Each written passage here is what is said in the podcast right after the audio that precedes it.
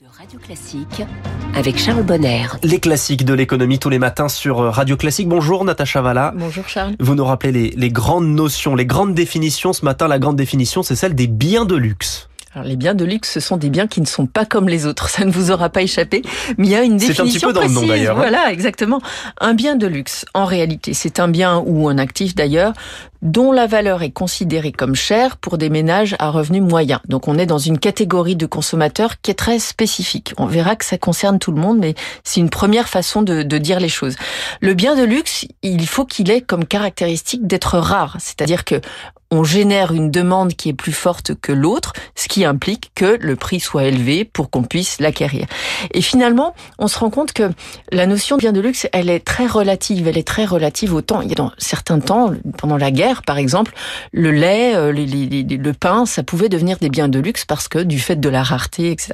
Donc, un bien de luxe, de façon très formelle en économie, c'est défini par une élasticité de la demande par rapport au revenu qui est supérieure à l'unité. Je le dis simplement, plus mon revenu augmente, plus ma demande pour le bien de luxe augmente. C'est aussi simple que ça. Donc tout est une question de perception du produit de luxe. Alors, la perception, justement, elle se traduit dans ce qu'on appelle l'élasticité de la demande par rapport au prix.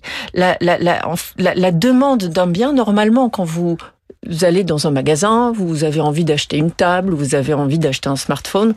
euh, quand ça devient trop cher, vous dites non, bah je reste sur la gamme euh, légèrement inférieure. Vous pensez à votre contrainte budgétaire, vous pensez à l'arbitrage, à ce que vous pouvez faire avec votre vos- votre revenu euh, de façon alternative. Donc ça, c'est les biens normaux. Pour les biens normaux, la demande décroît avec le prix. C'est très très intuitif. On a ensuite les biens qu'on appelle les biens inférieurs. C'est-à-dire que pour ces biens-là, moins on gagne, moins on a de revenus, plus la demande est importante. Alors, Vous avez un exemple vrai, de bien oui. inférieur Vous prenez le pain. Euh, le pain de boulangerie, c'est un bien normal. Le pain industriel qu'on consomme dans les supermarchés, donc Mhm. qui, est, qui est pas mauvais non plus, il faut dire, mais euh, eh bien on le consomme d'autant plus que les revenus sont moins importants. On le voit très de façon très sensible dans les périodes comme la période actuelle, où avec l'inflation, le revenu perçu, enfin le revenu perçu par les Mhm. consommateurs est moindre, et donc on va aller chercher vers des biens dits inférieurs, des biens qui coûtent moins cher en réalité. Et enfin, on a les biens de luxe où, comme je le disais tout à l'heure, plus on est riche, plus on a des revenus importants, plus on va avoir envie de les acheter. Alors comment le consommateur se comporte face à un bien de luxe? Alors, pas de façon rationnelle, c'est pas l'homo economicus, et c'est ce qui Oui. embête bien les économistes. Et on se rend compte que finalement, il y a beaucoup de sociologie là derrière.